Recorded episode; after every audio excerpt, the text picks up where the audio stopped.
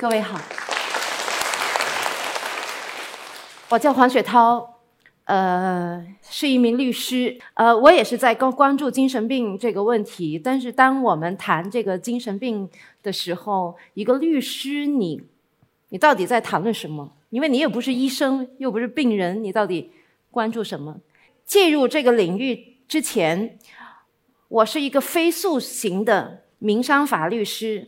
更多的，所以我在做工作的时候，更多是起草合同、起草章程。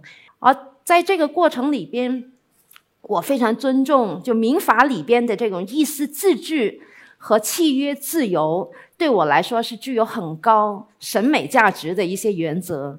所以我其实是特别享受我的工作。那直到我遇到一个个案，引领着我离开了民商法。这个领域，而回到了民法更基础的地方，是关于精神病。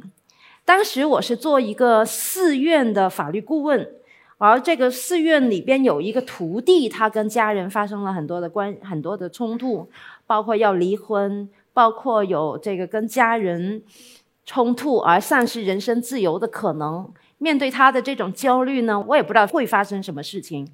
但是有这种风险的话，我就让他写了两个委托书，一个叫做刑事委托书，一个一旦被警察抓了，我就可以作为一个刑事律师去探探访、去了解他需要什么样的法律帮助。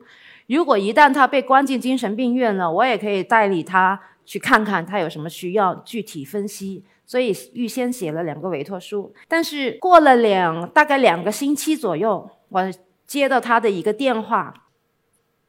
就是周怡君，我的客户，在二零零六年的时候，有一天中午，我接到周怡君打电话给我说，他现在已经被他的哥哥抓进了精神病医院。当天晚上，我就拿着拿着他预先放放在我身手上的这个委托书，从深圳奔到广州去去找到他。呃，连续三天我都碰钉了。医生拒绝我的理由不是说周怡君不愿意见我，也不是说这个签字是假的，也不是说黄律师现在不是探访时间，我们拒绝你见面，而是说他妈妈不允许我们见先见面。哎，这是周怡君给我的委托书，你为什么不去问问周怡君的意思呢？愿不愿意见我？但是在精神病这个。领域里边，一个成年公民一旦进入精神病医院，就成了一个你说什么都是美，不会被聆听、不会被尊重的一个人。这种处境让我感觉到周一局我的客户的意思自意思自治和我和周怡君之间的这种契约自由。以及周怡君作为我的客户，他的民事主体的地位已经彻底被否定了。而之前的几个星期，我跟他有挺多的这种交流，所以一个我这么熟悉的一个朋友、一个熟人、一个客户，突然之间被推进了一个叫做无民事责任能力，让他妈就是他的监护人的这么一种状态，我觉得这就是我们理解当中的叫做 civil debt，就是说在民事领域，周瑜军被。这一群人被精神科医生定义为已经已是非公民状态。看到这样，我的客户遇到这样的一种情境，我自己当时是一种叫愤怒和恐怖。这种情绪让我的眼泪在精神病医生面前夸流下来。呃，也是一当时的这样的一种冲动，一种情绪，让我持续在这个领域工作了十五年。直到现在，那么作为一个法律人，我开始意识到民法这个领域存在着如此恐怖的一个陷阱。因为民法里边有一些基本的规定，和是我们法学生第一年级的时候就是学得到的，就是不能辨认自己行为和不能控制自己行为的人是限制民事行为能力人，而限制民事行为能力人的意思表示无效。但是，这个描述的很空啊！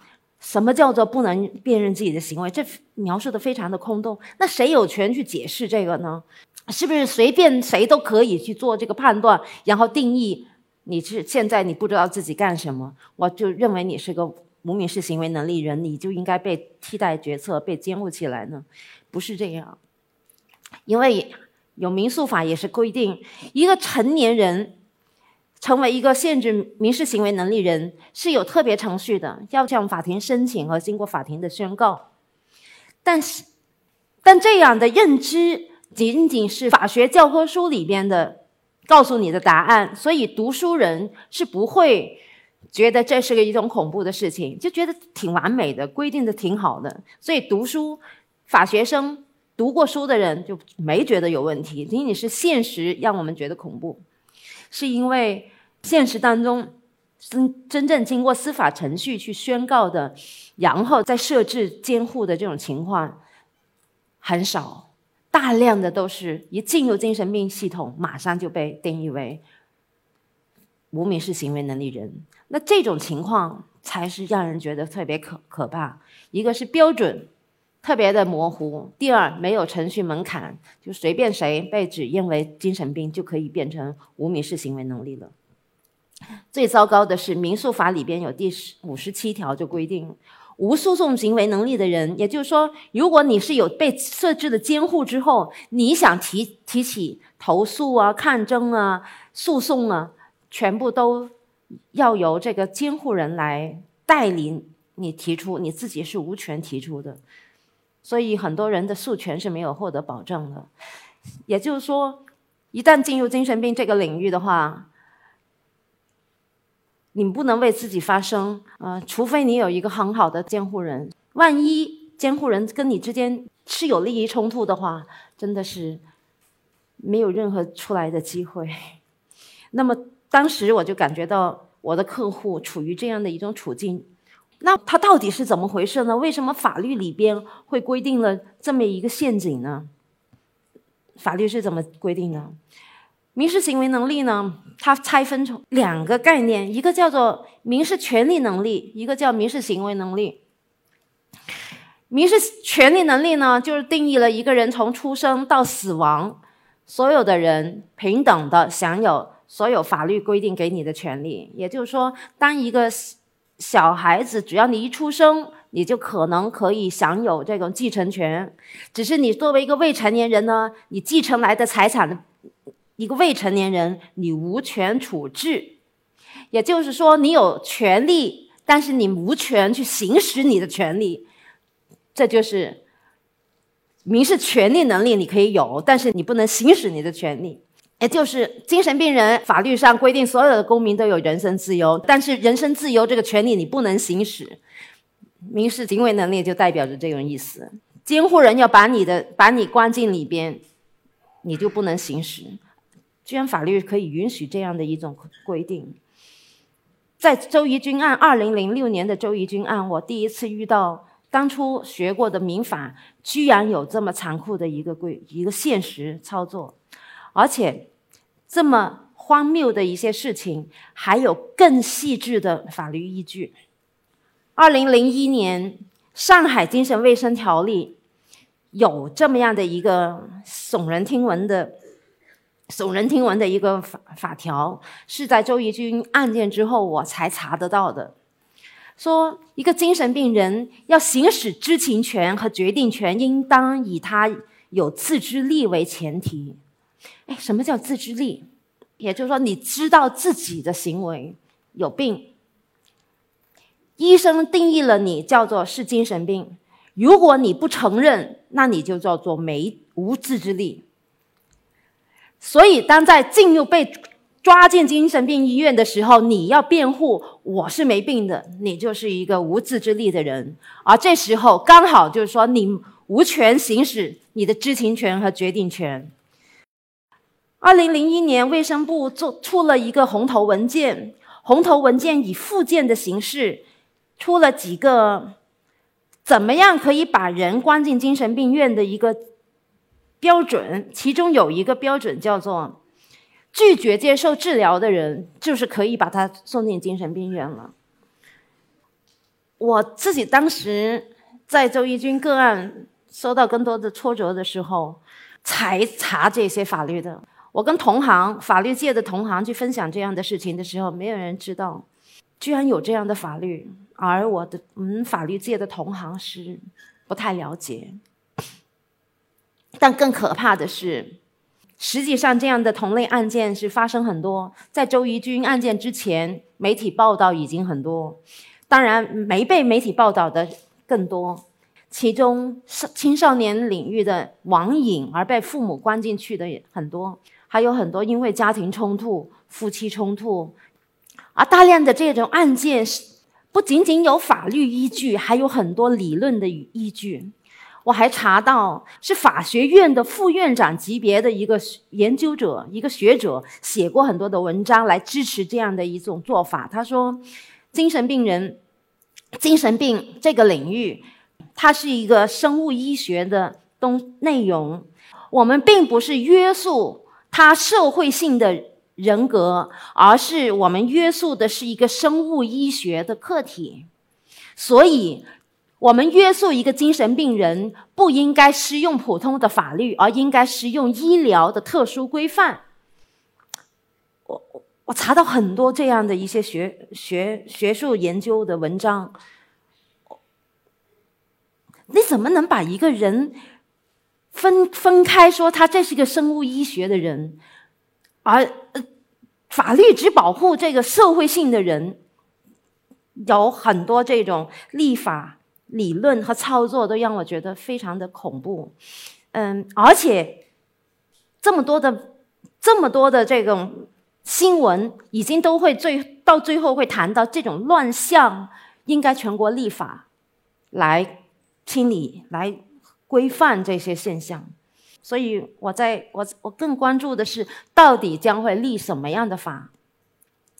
呃，类似《上海精神卫生条例》的这种这类立法，一旦成为全国性的这个立法，我将会一点都无话可说，是因为，呃，就在这样的当时的周怡君的这个个案里边，我还有一点点在事实上和法律上的一些理由，比如说。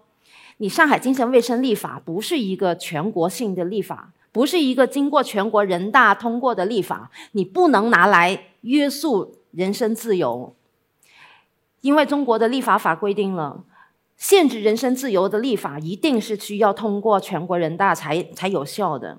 面临这样的一种处境的话，我自己就想做一些修改规则的事情，就希望要做一件事情，就是说要把立法当中的这样的一些。陷阱和魔鬼呢来清除。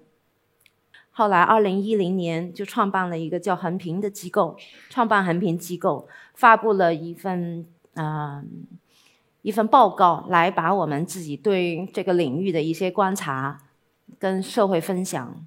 二零一一年到二零一二年的过程，是中国精神卫生法经过全国人大讨论的这个审议期。那通过横平机构，我们提出了五次立法建议。我们参与的还包括了刑事诉讼法、民事诉讼法好几部法律，但是都跟这个议题相关。而其中有有不少的建议都被全国人大采纳。呃，其中一个是把自治力作为。行为能力的这个标准，或者是把可以把人关进精神病院里边的一个标准，从法律从所有的法律条文里边成功的删除，而取代的是一个危险性原则。自制力是一个医学术语，而危险性呢，毕竟是它处理的是有权益上的这种碰撞。那人的权利，人的自由。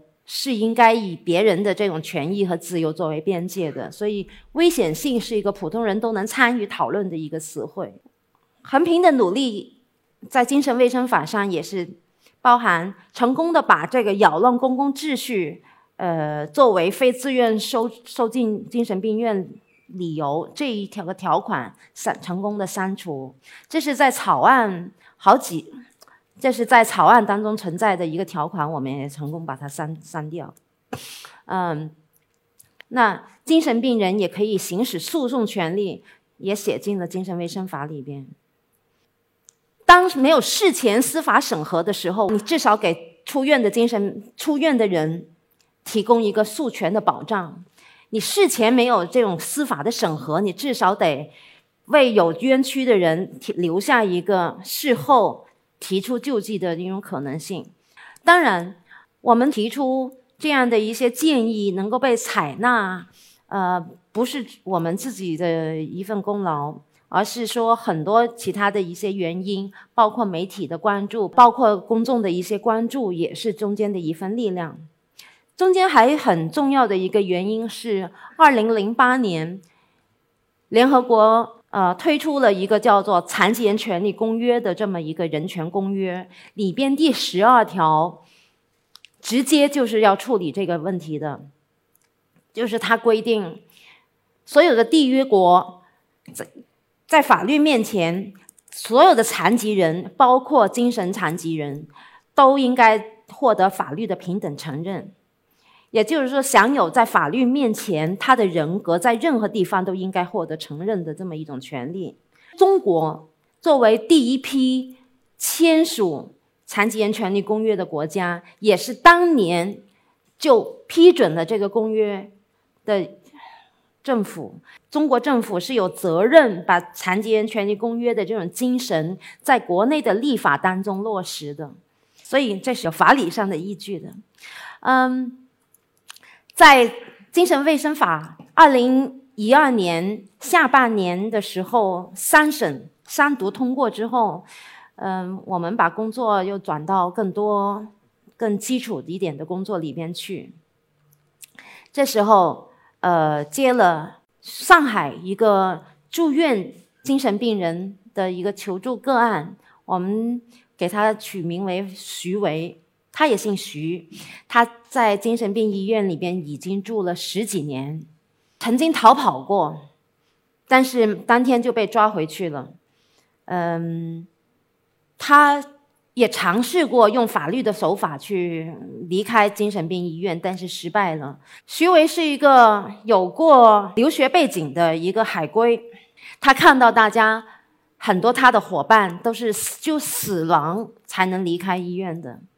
他不想自己重复这样的命运，而且在医院里边，他遇到了他的一个认识了一个女孩子，变成他的女朋友。是爱情的力量让他重新点燃了他生活的里边的一些热情。这是在我们的一些协调下面，央视的记者新闻调查对徐维的个案进行一些各种深入的采访。他说：“你住在医院里好。”那一个人出去的时候，你当时？你有没有想过？没有想过，就是说你出去了就不回来了？没有，我老我女朋友在里面嘛。那医生知道你们谈恋爱是什么反应啊？他不允许我们在一起，不允许我们在一起。但是我们两个人就是坚持在一起。为了这个情况，我还写信写到那那个电视台来。首先，因为因为因为我想逃到广东去嘛。当时没想到跑出来之后回家啊什么之类的吗？不想回家，呃，回家还要送过来的，不想回家，我就想跑到一个安安静静的地方，太太平平过日子。呃，我非常欣赏央视这帮记者能够愿意跟住院的精神病人进行对话，这种勇气和尝试。在我们二零一二年接了接受帮助徐维的这个个案之后，呃，我们委托了上海的杨卫华律师，提出了人身自由的这种侵权之诉，因为。徐维已经被精神病医院关押了十几年，那他作为一个精神病人，他的人身自由已经被精神卫生法所确认了。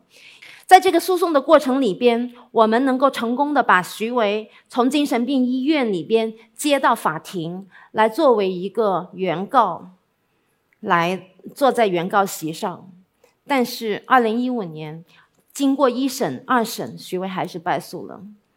嗯，我们都觉得非常的沮丧，但是徐维还是非常、还是非常坚持要继续采取行动。那么，在徐维的这种触动下，我们二零一七年还继续的替他提出二零一二年重复提过的事情。啊，再一次让徐维去接受司法鉴定。给那个鉴定人打电话的时候，我就问你给徐威做这个司法鉴定，你到底用的是一个法理标准还是法律标准？他二零一二年被定义为是一个限制民事行为能力的时候，那个鉴定人分明是用了病理学定义，说他有病，所以他是被定义为限制民事行为能力人。那一个个案我没有介入，所以没机会去提出抗议。就是如果你还继续犯同样的错误的时候，我会申请你出庭执证的。几个月之后，徐威出来的结果是，徐威是个完全民事行为能力人。徐威的状况没有变化，还是一样，他还是有一点病症。法律说他无能力办理出院手续是什么意思？他不能签字吗？他不能走路吗？他没钱去买单结账吗？都不是。这所有这些能说得出来的能力，徐伟都具备。徐伟唯一的一个有瑕疵的地方，他真的是有病。那有病的人就一定是经无民事行为能力人吗？一定是需要被监护吗？答案肯定不是的。徐维就是一个能够自己处置自己权利，他还能照顾女朋友的人。所以，嗯，这里边我们就是试图通过徐维案做出一个切断医学和权益之间的这种粗暴的逻辑。有病不应该导致无权。有病不会导致无民事行为能力，有精神病不等于一定需要被监护，所以通过徐伟案，我们成功呈现出这样的一个结果。在大多数的个案里边，在很多人的观念里边，精神病人的法律能力就是会被质疑、被粗暴否认，这才是我们关注精神病人、关注精神病这个话题的真正的原因。我们并不是关真正的关注这个人到底，到底在医学判断是什么。我们真正关注的是权益上面的处置和处分。法律能力是一个比较接近法哲学的一个术语，普通的法律人基本上很少去碰它。刑事责任能力、民事行为能力、诉讼行为能力这些词汇是法学概念。是法律术语，它不是医学术语，它不是一个医学领域的事情，它是法学领域的事情。怎么样，法学领域的这些术语和概念交给医生去判断的呢？这才是这些概念被解释的乱七八糟的一个原因。嗯，还有这个法律能力这个框架里边还包含了诉讼行为能力。有或者没有，呃，服刑能力，你有没有受惩罚的能力？啊，性保护能力，性自我保护能力，这么一堆法律术语在那，到底是什么意思呢？呃，比如说诉讼行为能力，真的是讲你这个人有没有诉讼的能力吗？一般非法律专业的人，谁有诉讼的能力啊？通常都没有。但是，只要你有权请专家、请律师帮助你的话，你不具备的能力，你可以获得支持，你就可以参与诉讼。所以不一定需要你什么都懂。呃，大家还有一还有一个印象就是说，哎，精神病人杀人不犯法，这就涉及这个民事呃刑事责任能力这个概念了。那真的是这样吗？法律上也曾经是有这样的一些规定，这个规定也来自于一种。比较古老的学说，这个学说起源于启蒙运动里边，在对抗神权的时候，假设了人是有理性的，所以我们人应该有自主权，不应该都是被神所定义下我该做什么做什么，而且我们要对自己的选择承担后果、承担责任。所以是在对抗神权的时候，一些哲学家、一些文艺复兴的一些一些理论家就提出了人是理性人。那当然。不理性的人，他就没有这种自自主权，也没有资格去承担这样的责任。所以，从这样的一套哲学理论里边发育出来，精神病人是非理性的人，他不需要去承担刑事责任。现代刑法的确是有很多叫做刑事免责这样的一些规定，所以就通过法学界传播给整个社会，就形成了一个啊，精神病人如果刑刑事可以免责，是不是可以发杀人就可以不受惩罚？这样的一些观念。那精神病人真的是没有受惩罚的这种能力吗？不是的。嗯，我们抛开法学的这个术语，谈他是不是可被惩罚？只要有生命可以被剥夺，有自由可以被限制，只要有需求可以被克扣，他就可以被惩罚。所以你说精神病人是不可以被惩罚吗？当然不是，只是法学上的一个人为的规人为的规定而已。那这种规定是不是法学界对精神病群体的一种施恩呢？那精神病人的群体是怎么看这样的一种刑事免责？免责的这种法法律规定呢？刑事免责它是纯粹的一种学术术语。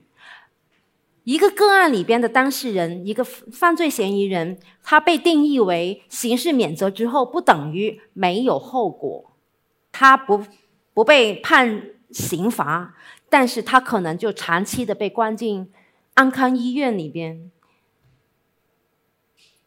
在安康医院里边的关押，不叫做服刑，不叫做被惩罚，而是说他被保护。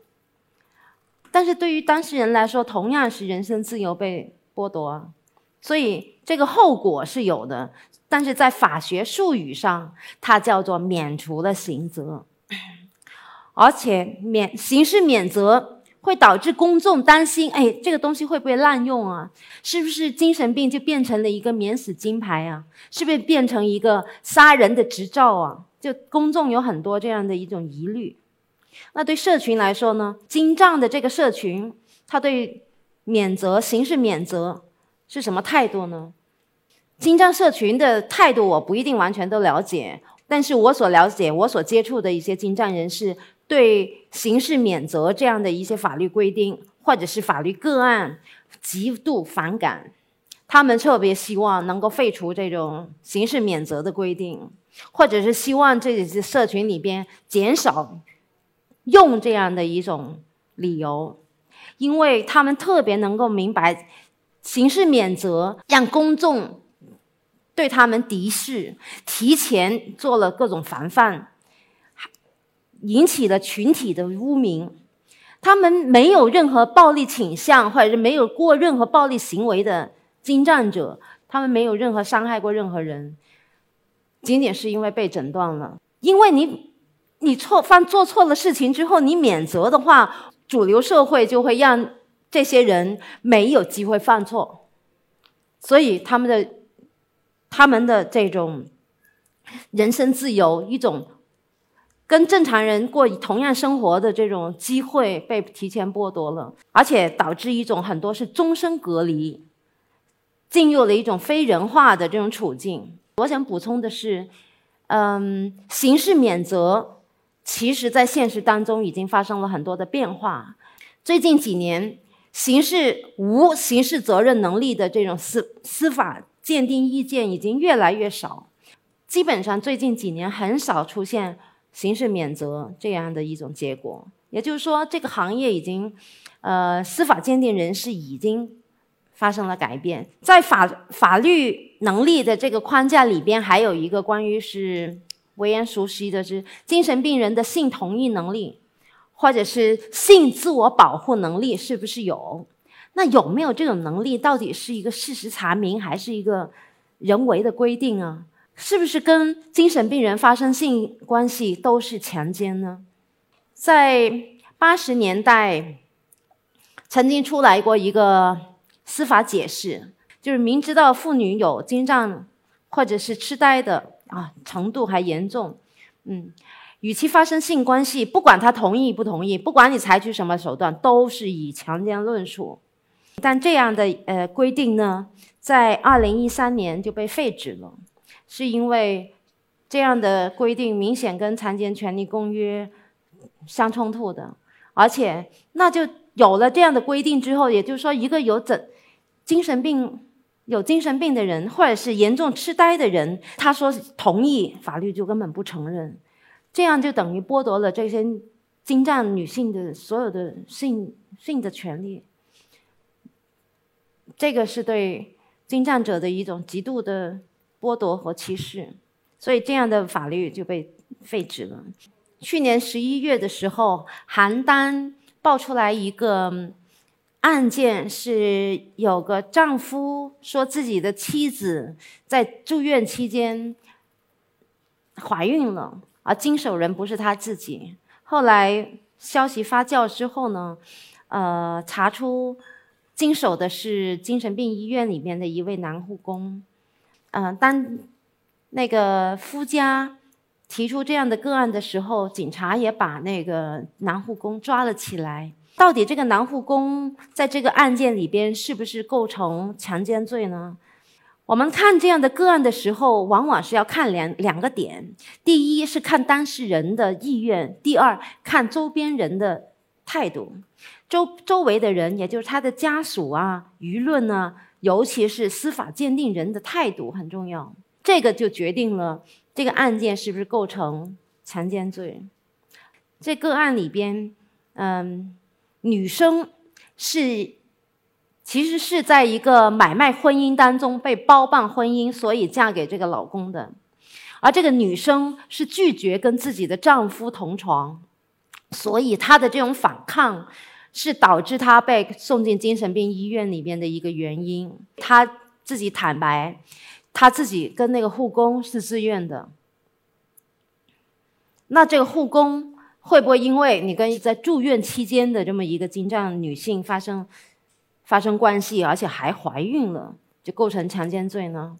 这就取决于司法鉴定人是不是承认这个女生她的承同意是有效的。这个个案的发展还是让我觉得这个变化，这个时代真的是在进步，这个变化正在发生。这个个案很幸运，我们看到了司法鉴定人的态度发生了变化。他承认了，也就是说，一个住在医院里边的女生，她说自己愿意，这个被接纳了，她的同意在法律面前是有效的。那么这个个案里边不构成强奸罪，男生很快也就被释放出来。我们看到法律能力的承认与否。这个是正在发生变化，而且法律能力是一个人为的规定，是一种价值的判断。也就是说，你承不承认他，他的表达是法律有效的。这个法律能力，一个人有没有民事行为能力，跟我们普通说的能力是不同、不一样，不是同一回事儿。嗯。法律能力更多的是说你有权行使你的权利，其实是一个权利来的。但是他用了“能力”这个词，引起大家思维的混乱。很多人误会法律能力是一种事实的发现，是一种科学的检测，不是，是一个权益给你还是不给你的问题。所以，法律能力，一个人有没有法律能力，取决于掌权者的态度。还不仅仅是包括立法者、司法者，还包括在个案里边的司法鉴定人，他的态度怎么样？还包括家属、服务提供者，你怎么看？媒体、围观者，大家的态度也是很重要的。不要以为我们都都是无权者，不是的。对于精障者，对于有障碍的人来说，健全的人，你就是掌权、掌握权力的人，你们的态度也很重要。有时候我们经常要承认自己处于这个优势地位，因为面对很多处于边缘处境的人来说，其实我们就是处于优势地位的人。一个人有没有法律能力的时候，其实更多的是看我们自己的态度和决定是不是承认。那法律能力跟普通的这个能力之间有一个什么样的区别呢？法律能力是法律规定出来的，十七岁的人就是无完全民事行为能力，你就是十八岁那天，OK，法律在就给你这个权利了，不需要做任何手续。十八岁满十八岁，中国法律面前就承认你是个完全民事行为能力，这是规定出来的。但是我们普通说的那个“能力”这个词，跟法律能力真的是不是同一个概念。法律能力是一种权利，普通的能力真的是谈的是能力。能力是各个人都是有差异的，人的能力是各各有长短，各有不同，都是很大差异的。那对待某一些情况能力有欠缺的一种态度是怎么样呢？这就是法律的一种一种一种态度了。那。呃，包括是说，你没这个能力，你就别进去，呃，还是说你没这个能力，我给你做出一些补足，我让你有机会进去，这这是两种态度。那么，对于实施自己权利、行使自己权利的能力有欠缺的人，如何补足的问题，这就是，嗯，《残疾人权利公约》也是介入的。成人监护，它的改革的方向就是要推动成为一个支持性自主决策，也就是说，所有的人其实都是可以自主决策的。OK，这是关于民事行为能力、关于法律能力，其实正在转型里边的一些描述。这个人转型包含了个人层面、社区层面和公共层面多个层面，每一个领域、每个范畴都需要有一些变化，比如说。原来是没有选择权的、没有自主权的人，应该给他自主权。服务需要有一些个性化的服务、特殊的服务。精神病人不仅仅需要吃药，不是仅仅需要医疗服务，他跟所有的人一样，需要的是所多元服务。比如说用电、用水、用手机，还有一个是社区融合。公共层面需要立法和司法的保护，也需要。提供公共财政，提供一些合理的便利，啊，更重要的是说，在公共领域需要精障者参与。在我们在立法参与的过程里边，我们都有精神障碍者跟我们一起合作去参与全国性的这种立法，很重要。这一点是因为非。没有这个身份的人，你基本上很难真正的去体验他们的遭遇和需求。我们经常听到医疗界说，精障者、精精精神障碍现在是医学里边负担最沉重的一种疾病。当然，你把人家关几十年，那负担全都记在医疗系统里边，那这个负担真的是非常重。但这个情，精障者不愿意领，他们愿意成为工作者。而且这种转型，他刚谈到刚才的立法、政策、服务以及个人的这种转各个多领域的这种转型已经在发生，而且国内已经出现了很多良好的这种实践和试点。有障碍的人士只要获得一些适合的支持，他变成一个。劳动者，一个提供服务的人士，他甚至可以变成纳税人。下面这张照片很有意思。室内是什么样的情况呢？是一帮老太太、老爷爷们在打麻将。提供服务的就是一些精障的康复者。